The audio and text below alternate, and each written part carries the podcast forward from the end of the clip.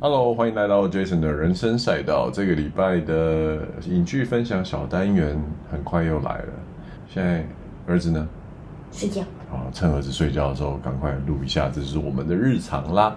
这个礼拜我废话不多说，你要分享的是？嗯我要分享的是《风再起时》。没错。 OK，《风再起时》呢是一个二零零三，二零二三，它二零二三年才上嗯放上。可是它其实二零二二年就在香港已经上映了。其实我们今天讲的不是一个新的剧，它是一个港片，然后它是在那个线上平台是新的，是新的对，但是它在电影院院线的时候而是二零二二年，所以距离现在已经差不多快要一年的时间。那为什么我们要冷饭重炒呢？ 哎，我们是为什么会看这个、啊？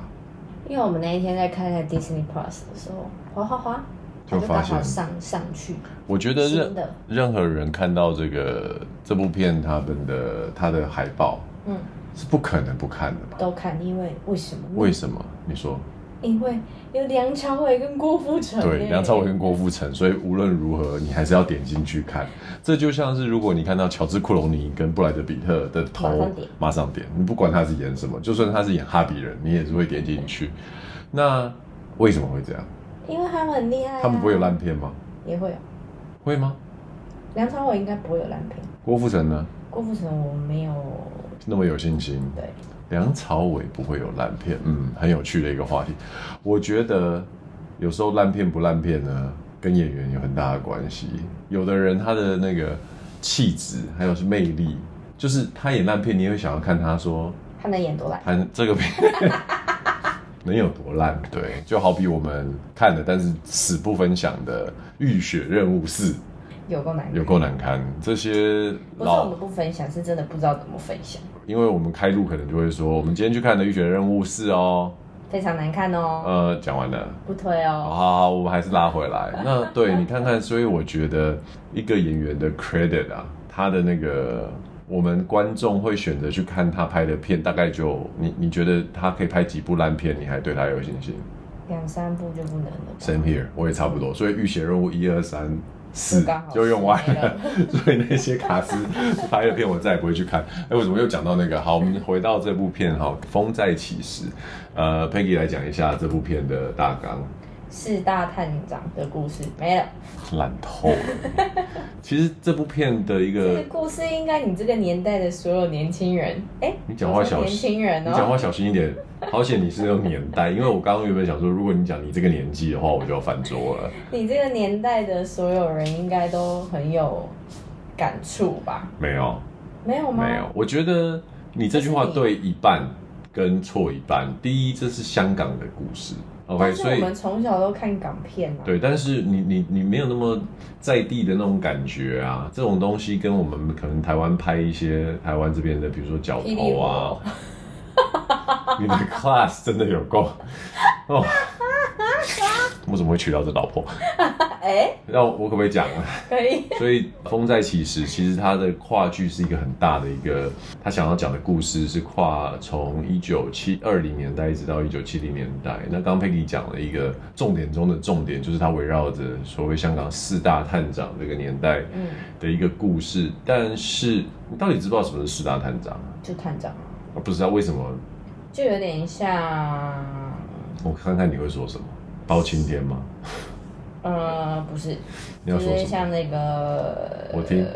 没关系。北区警长这种概念，我不是在问你他们是什么，好吧？我在问你四大探长这个故事。嗯，你到底知不知道他们在讲什么？贪污，然后嘞，然后你说你看了很多港片嘛，贪污的风光的时候跟败落的时候啊，四大探长。OK，其实我觉得四大探长呢，对，的确我讲对了没有，我觉得你讲的非常的朦胧。OK，四大探长这个故事的原型其实被很多香港的影剧作品拿来当做是发想的元素嘛。那比如说哪几部电影？我们最会、我们最熟悉的就是王晶啊、追龙啊、武义探长啊、雷洛啊。哎呦，哦博豪拜托博博豪，你知道博豪不是四大探长吗？我知道，你现在才知道吗？还是你我一直本都来就啊知知道道博？OK，豪是很厉害的黑帮，对大，OK，好，所以其实我们的确在，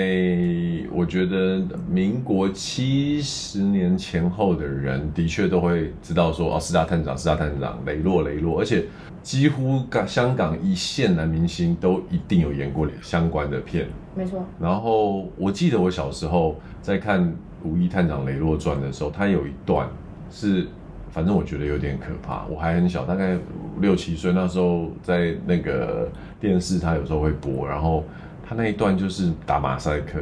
因为雷以前可能哎以以前小顾及的，然后那一段是什么，你知道吗？雷洛就是为了要，反正就是弄人家，然后就啊，有人睡他老婆，哦然后他就抓到他的那个小王，然后就把他鸡鸡剪掉。哎、我六七岁看到那一幕，我真的马上觉我做了好几天噩梦，真的假的？真的很可。怕。因为我觉得香港包含那个人肉叉烧包，就是我觉得那个时代的分级概念没有这么明显，然后大家都反正。很有创意，就把它拍成画面，然后所以很多画面都非常的的那个暴力跟直接。那讲到画面呢，我觉得拉回来就是呃，我们这个风再起时呢，其实就是走了这么多年，三十年之后呢，哎，其实你现在会看到港片的确在拍摄的风格上，即便是一样的故事，然后 差不多的演员，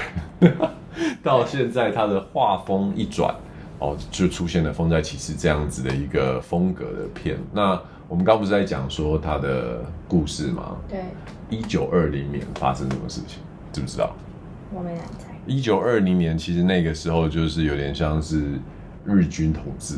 啊，对对对对。然后呢，嗯其实香港就经历了很多，比如说日军进来啊，然后殖国民啊国共大战，对？嗯然后才有英国的殖民，嗯，然后才有英国的警察制度，然后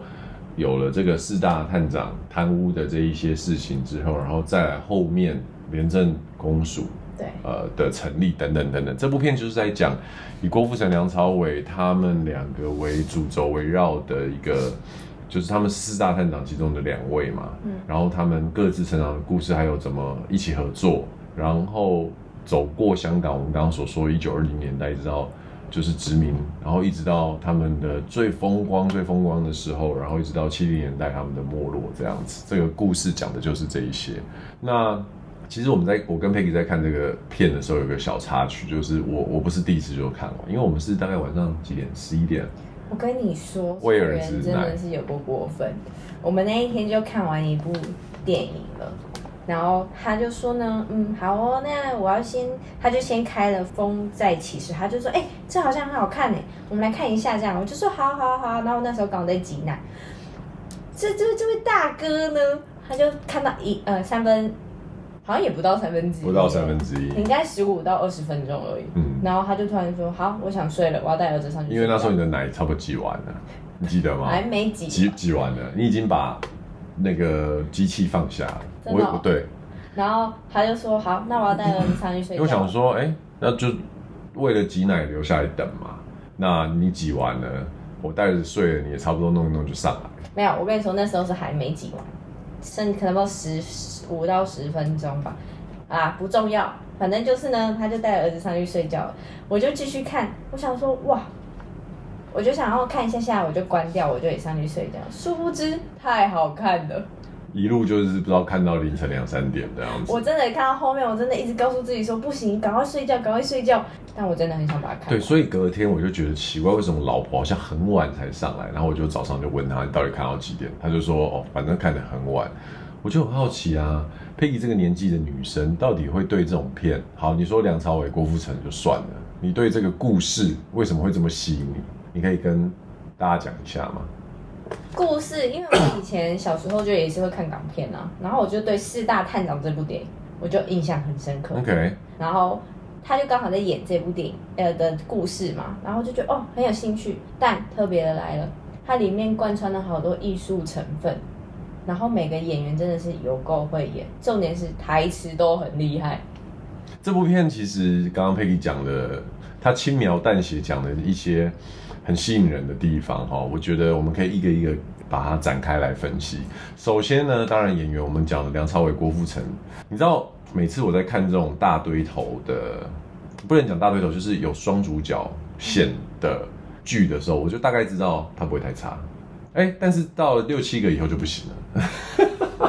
为什么？因为大家都觉得反正有人会 carry 嘛，可是两个人就是有一种互相较劲的感觉。飙戏你会不会觉得，比如说像呃，之前我们看呃呃，比如不是我们之前看，比如说像史密斯任务啊，哦，比如说像有很多就是两个都很棒的男主角演的片，嗯，其实效果都很不错。我觉得像这种这种片，梁朝伟跟郭富城，而且郭富城心中一定会觉得我会比你梁朝伟差才吗？没有嘞！我看那些资料里面，郭富城说他他听到要跟梁朝伟一起合作的时候，他就觉得哇，好荣幸，因为他知道梁朝伟是一个很厉害的演员。这是访问，但殊不知，他们其实之前就已经合作过，很久以前。在内心，我跟你讲，每个演员，特别到他们这个阶段，一定会觉得说我不能输，起码不能输嘛。对，起码不能。所以其这部片我相信一定是会带来很多很厉害的火花。那这两个主要演员就不用说了，我觉得他们在里面呃包含对于角色的掌握，还有一些有点我会觉得在这部片可能为了导演他。自己想要拍出的风格的某一些设定啊，比如说跳舞啊、弹琴啊，或者是一些人物的一些互动，我觉得他们都有做到一个非常高标准的一一个示范。但是其实其他的这些演员，我觉得看这部片会有满满的这种怀旧味。哎、好几个演员一出来，我跟佩奇就说，那个不是都是以前演僵尸片的吗？你们大家有听哒哒哒哒哒哒哒哒哒哒哒哒哒，有吧？这大家应该听过吧？这什么东西？僵尸片的配乐啊，真的吗？哦，我不知道哎、哦，我真的不知道啊。然后，所以你就会看到，比如说像许冠文啊，然后谭耀文啊，周文健啊。我跟你说，僵尸片还有谁？还有那个吴耀汉吴耀汉，哎、他根本就是张家，我一直我自己一直以为吴耀汉已经死了、大家都会以为结果后来我查了一下，死掉的是那个是另外一个瘦瘦的那个，瘦瘦的，当跟其实跟他长得有点像。因为他们就是很 常演僵尸片啊，所以你在这部片以前在台湾，我觉得身为台湾人看这部片跟香港人看这部片都会有很浓的怀旧气氛，但是台湾人在看这部片呢，会有另外就是属于台湾人的一种一种情怀，因为这部片我们在看的版本是标准化普通话配音嘛，对，其实这些配音都是以前港剧帮他们配音的那些配音师，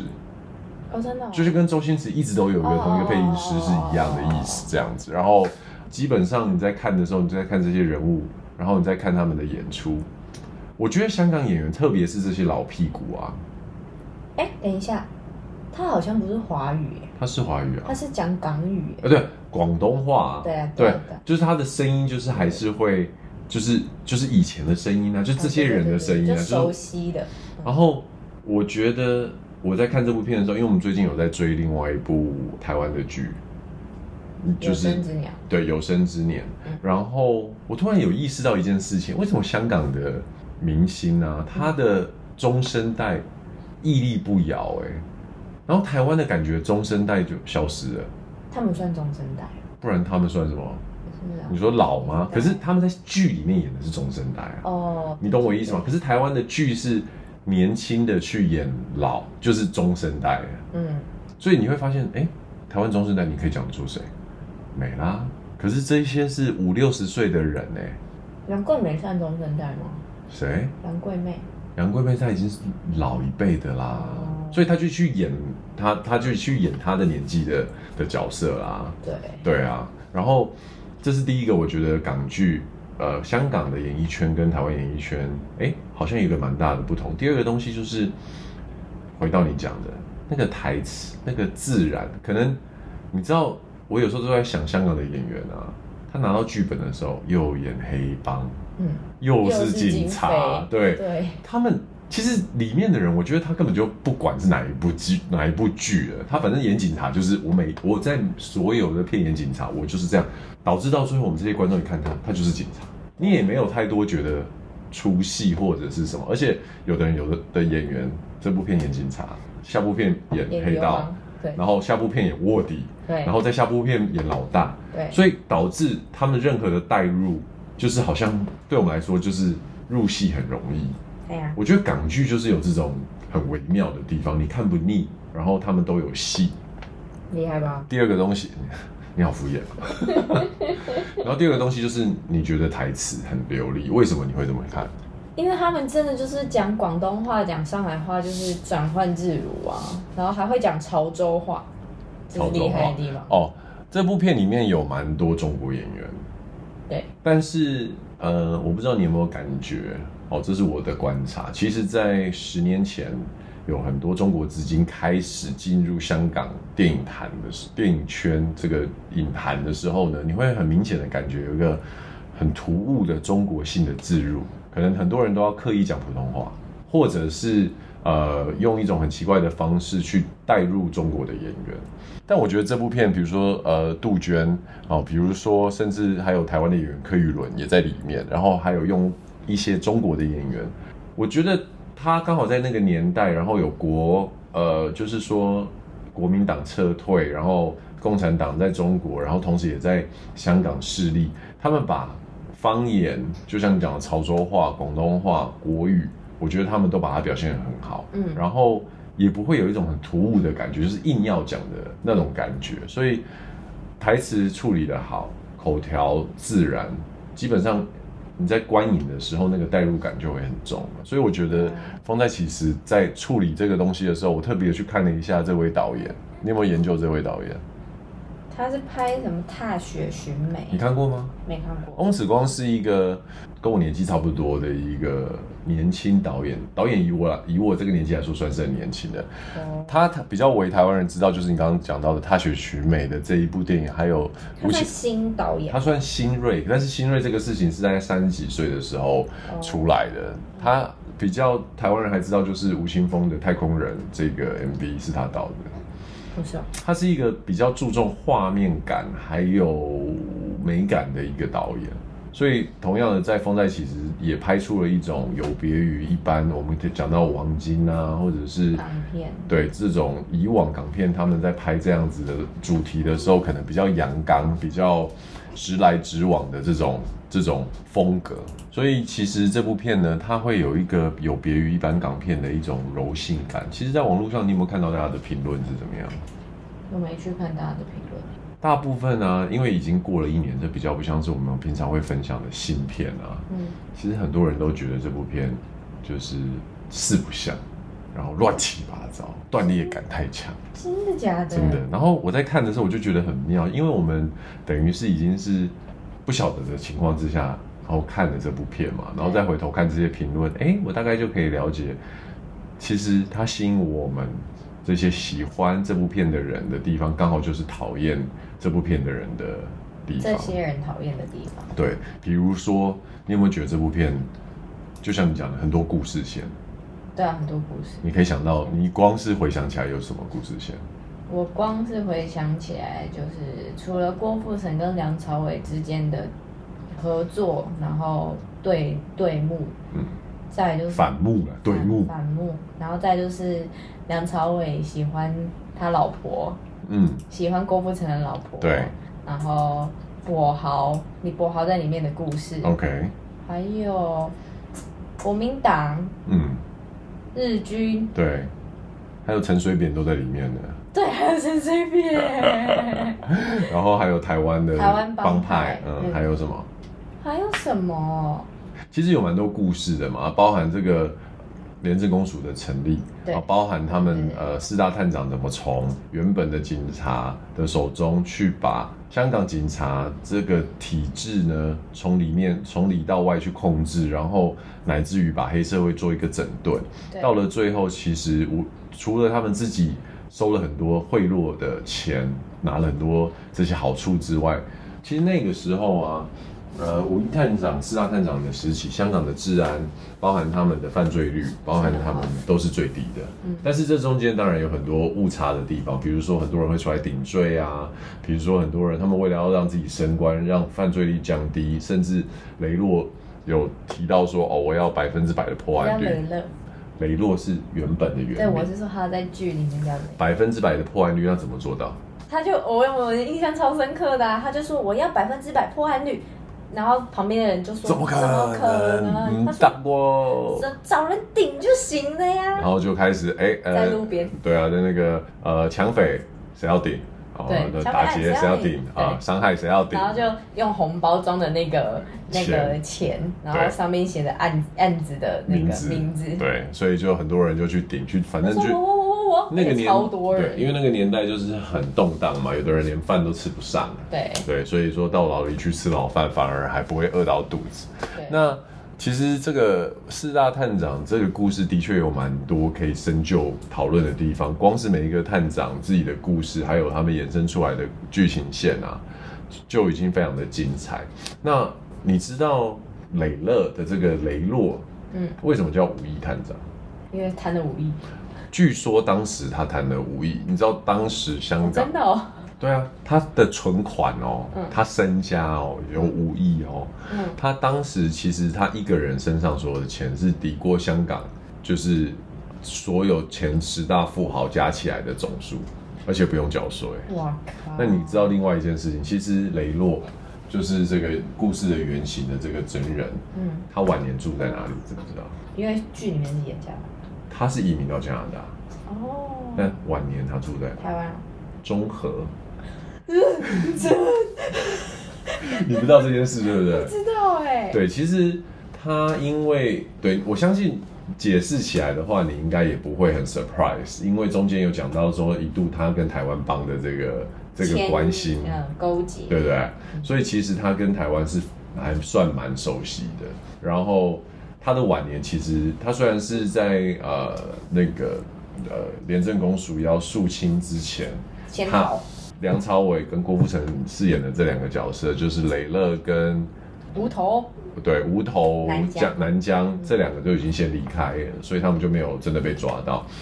然后呃，雷乐去了加拿大移民，但是他其实后晚年是住在台湾，因为在台湾也是对他来说相对比较方便，而且很多香港的朋友而且台湾其实算安全，算安全，然后他又没有办法，就是香港政府也没办法抓他，对啊，所以就在台湾，然后听说也是死在台湾。哦武义探长，所以如果他的身家现在在台湾不知道藏在什么地方的话，搞不好不知道谁是那个幸运儿。OK，那、为什么要讲这个呢？这要回过头来讲，就是说，其实我觉得翁子光这个香港导演，他要拍这部片是蛮有勇气的。然后刚刚讲到这部片有点，就是很多人都评价他有一点破碎，他想要讲太多故事了，真的在。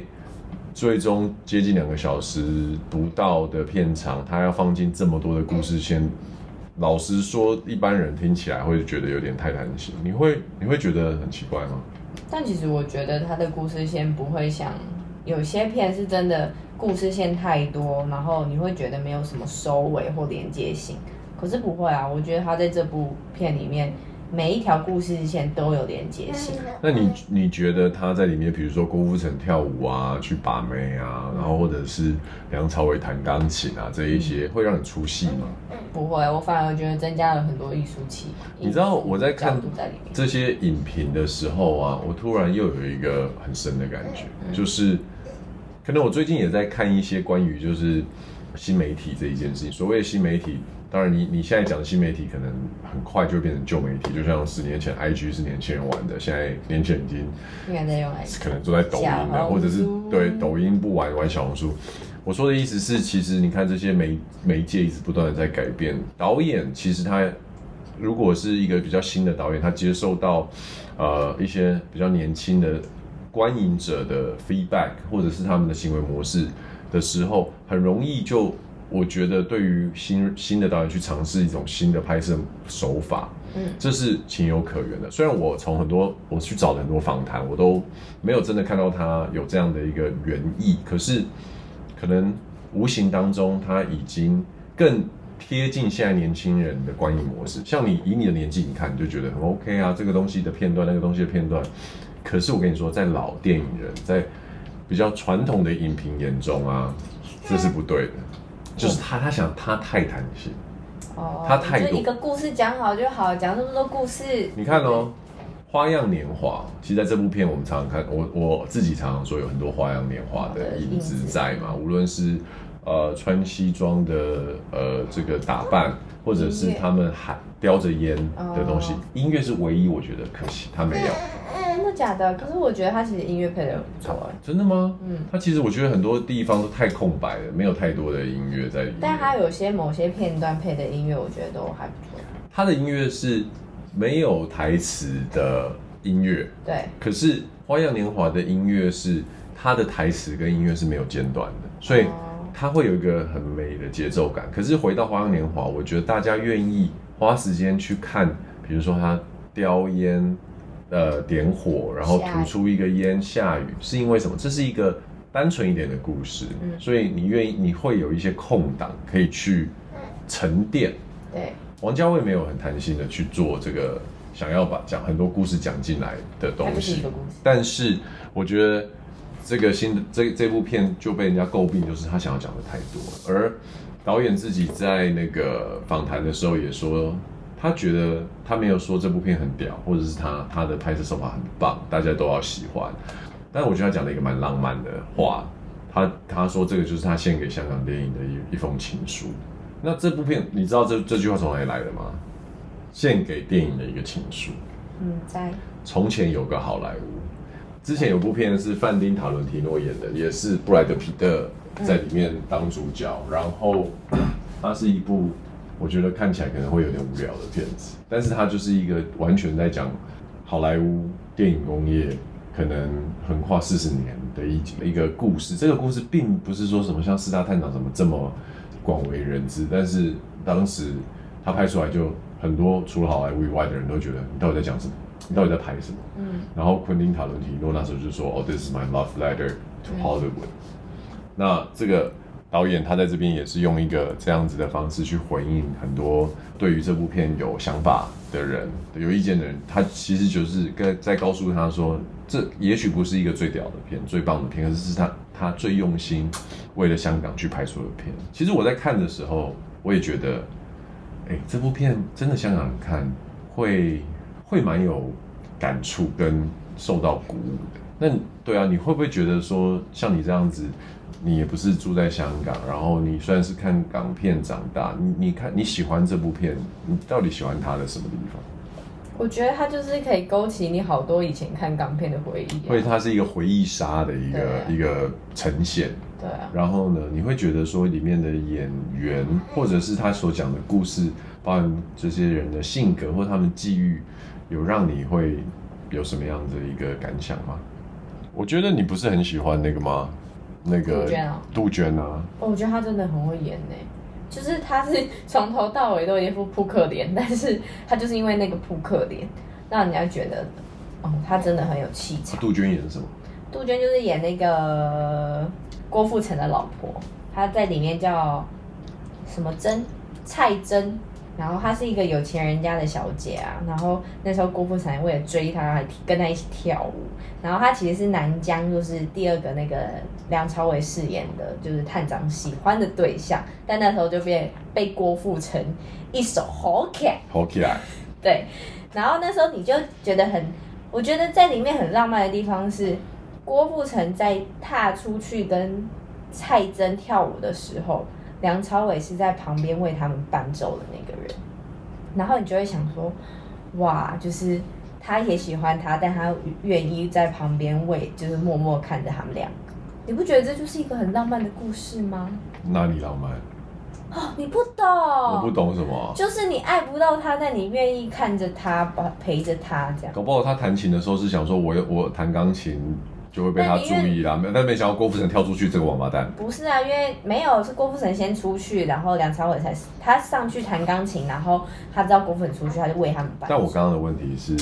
杜鹃是演什么？我刚讲啊，郭富城老婆啊，怎么样？你跟但你喜欢他的什么？因为她是郭富城的老婆，没有，我刚就说了，因为他就是一副扑克脸样子，但是他就是因为那一副扑克脸，从头到尾他的她在里面做了什么？他在里面就是帮助在郭富城的背后帮助他成就他当上就是探长，因为他原本本来是负责一个很小区的的探长嘛，然后他那时候跟他爸讲过，他要嫁给郭富城的时候还讲说，我想我选的人一定不会错，不是为了钱，不是为了钱，因为她家很有钱嘛，对不对？他家很有钱，他说我不会拿我的钱，他自己我不会拿我的钱帮助他，他自己一定会成就他自己，我选的人一定没有错。其实你有没有想过这个角色？当时他们在做 casting 的时候，嗯，要选郭富城的老婆这个角色，会选到杜娟，其实是很妙的一一其实一我手觉得棋欸耶、我觉得他不应该选他，你知道为什么啊怎么吗？因为杜鹃身高太高，郭富城很矮，他们俩站在一起就有一个身高差、哎对，但是郭富城的气场居然在剧里面没有输掉付，可是我反而觉得他们选他非常的好，为什么？因为我是回回头想啊，这是一部港片，然后呢，香港的女主角这么多人，你要选谁？你要选谁？对，我想来想去，我想不到，因为这个角色他需要有一个有办法像张曼玉这样子的气场的人。我所谓张曼玉，我讲的意思，像张曼玉是香港人，嗯嗯嗯嗯，可是呢，你知道这个角色它需要涵盖几件事情。第一，你要有极佳的气质，对去衬托你是有钱好人家出来的小孩。第二，你你不能是你的身形或者是你的形象，又不能是那种太性感肉欲的。比如说，在张曼玉那个年代的话，我觉得钟楚红就没办法演这个角色。太美，太性感。OK，林青霞也不行，为什么？太英气了，太凶了。嗯 OK，然后所以你会发现，哇，山上怎么选到这个角色？他身他的脸，因为他是一个名模，对，他我觉得他的气质的那个距离感饰演千金非常的好，可是他的那种沉稳，又是相对着郭富城的在里面。他的角色很冲，很很很暴躁，很对，很很活跃，这样，他又是一个互相有点像是平衡的一个角色。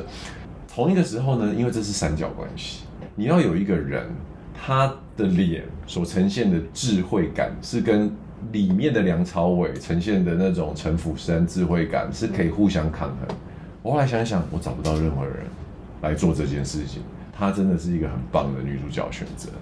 但我很惊讶的是，她是模特儿，但她演技居然这么强。我觉得中国的模特儿的确在，就是在讲一件事情，就是一个一个基数的问题嘛。他们的人这么多，总有比较会厉害、比较会演戏的人。但是，呃，这部片，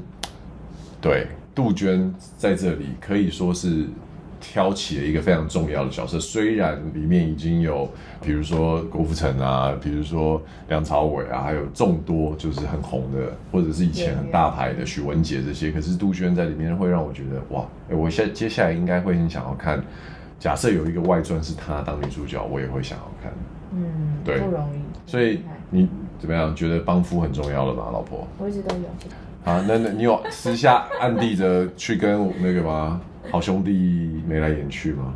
她在里面也没有、啊。而且杜鹃做了一件事、哎，她说郭富城外面那个就要叫他回来家里洗，哦，对那一幕，我真的觉得这女人真的有够伟大。但是这就是不是她她说她说，你叫她回来一起吃饭，家里多一个人吃饭也不坏什么事，这样。好，这边我就要讲，嗯，这个字眼是伟大还是聪明，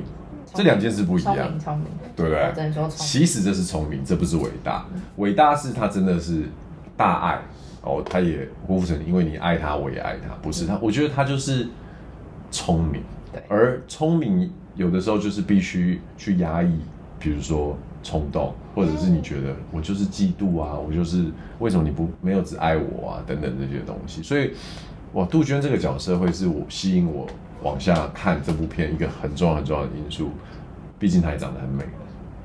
真的，哎、她穿的那些旗袍，我真的觉得她的 EQ 很很高，EQ 一和一，就是在里面的 E EQ。你知道我去看了一下他们的一些背景啊，嗯，然后在那个呃这部片来说的话，只有在香港的金像奖有一个人有得奖，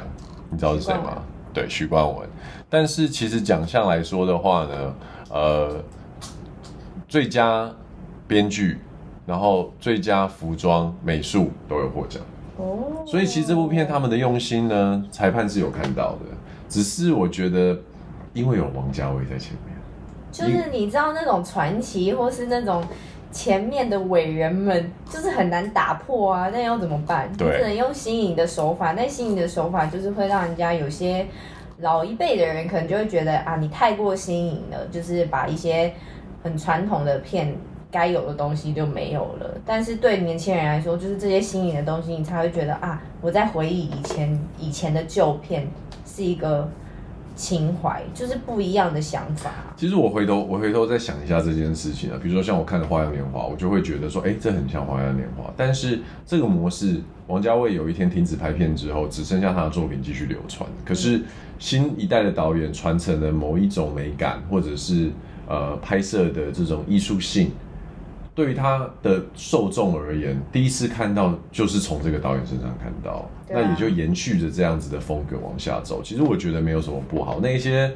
活很久的人，然后说啊，以前这个就是跟以前什么什么的，其实我觉得你讲这种话的人，也要去思考一下，就是说，嗯，就是倚老卖老而已啊。就是而且你会，其实现在年轻人就会想说，那你懂不懂欣赏现在的电没影错或者剧？所以，即便这部片呢，其实 overall 它的评价没有这么的高，但是我对于翁子光这个导演他所想要尝试的方式，还有他的野心，我觉得我们还蛮蛮敬佩的。如果接下来他会去拍，比如说长一点的剧情片，或甚至是影集的话，哎、我会蛮有蛮有兴趣，想要看他会拍出什么样的东西。不过他感觉是一个很在地、很 local 的一个一个导演，香港人，香港导演，他的想法、他的议题都是比较像这一类的东西，所以不知道会不会局限了他的一个呃呃拍摄的内容。但是，anyways，我觉得有才华的人总是会找到一个出路，去把他的才华用令人想象不到的方式展现出来。但我觉得就是，我觉得他有几个很厉害的地方是，这个导演能找到这么多殿堂级的演员跟这么古老级的演员一起来拍这部片，我觉得很厉害。我觉得其中一个原因是什么？大家都想为香港电影进一步尽一份心力，大家都想要为香港电影写这封情书。对啊，因为那时候导演他有说他，你知道这部电影原本的电影名称要叫什么吗？叫什么？叫《全程追气令》。全程你觉得你看这这部， 你看到这个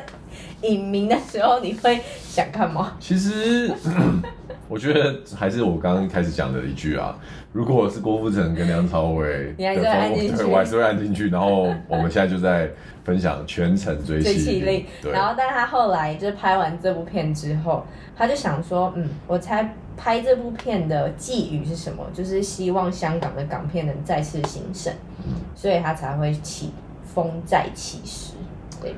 影哦，香港片又在兴盛哦，我不知道他们用什么样的方式。可是我觉得香港片他们就是一直经围费绕在经费、经经费费、经费，就是每一次那个剧打开，只要有新的港片就是经费，就是没有新意。但是你还是会想看的啊、暗月就是他们的代表作啦。我真的不晓得我会看梁朝伟、郭富城，然后刘德华看到什么时候、欸？但我真的觉得，我真的觉得有因为因为这部片让我真的，因为以前大家都知道梁朝伟就是影帝嘛，他就是很会演，而且他最近不就是在那个得了什么，威尼斯对对对，那个奖项终身的成就时奖候，然后你就会觉得哇，他真的有这么厉害吗？然后看完这部片，觉得真的给他拍一首，更加大力鼓掌，为什么你喜欢他的演技？就是他真的是一个眼神，你就会知道，哦，有哦，有在演哦。然后他在不同的情情绪下面，他的那个演技，你真的觉得你看不出他在演。特别是我们都知道，我不晓得这是不是人设，可是反正大家都晓得，也听说过梁朝伟是一个人群恐惧症啊、对害羞的人，然后你就会觉得他在里面跟人家他演哪里屁呀、哪里害狂羞？戏跟人家呛虾，然后他有时候会有一个嘴角就是这样瘪嘴，对啊然后不屑的脸。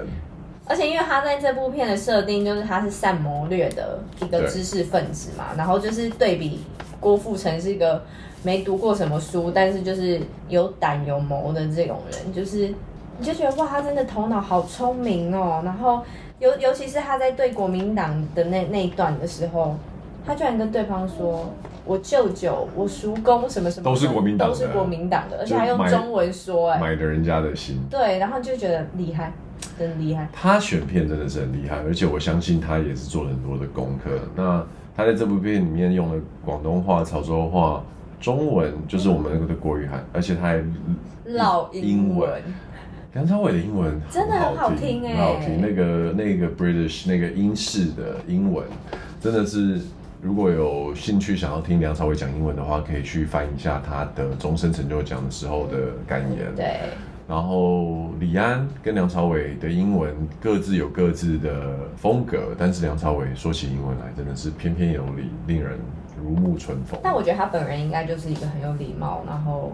很文书气息的。我每年去二世谷滑雪的时候都遇到都会遇他到他，对对，今年没有要去了，可能遇不到 了。不过下次希望有机会，如果遇到他的话，我会跟他叫一声“伟仔还是叫他南疆。南疆无头”，对，你要叫他“伟仔”，对，然后他可能就会打招呼，因为他每次滑雪他都是我我遇到他的时候都是一个人默默的在喝咖啡，他就是一个很文静的人。我也不好意思打扰他，然后但我应该跟他拍照，对啊，很可惜，没关系，下次有机会我们一起去滑雪的时候，你要跟他说，你为什么每部剧里面、每部戏里面都要睡人家老婆？ OK，首先你错了， 《花样年华》跟《风再起时》他都没睡，企图要睡， 他我不知道他有没有企图，但我觉得他比较像是什么？他比较像是他都喜欢上别人。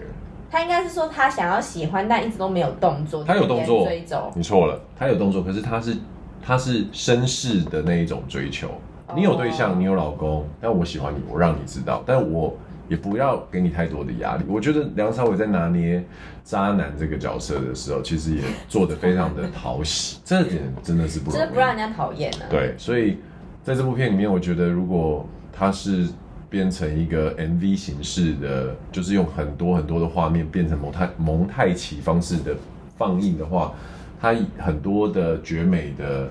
镜头跟那个构图的画面都可以当做是一个范本。不过就会让人家说他就是王家卫的 copycat。好啦，这个礼拜的剧情分享就到这边了，我们要去喂小孩子喝奶了。好那看好看，赶快去看，对在 Disney 在 Plus。 Disney Plus，然后如果你追那个 Moving 异能，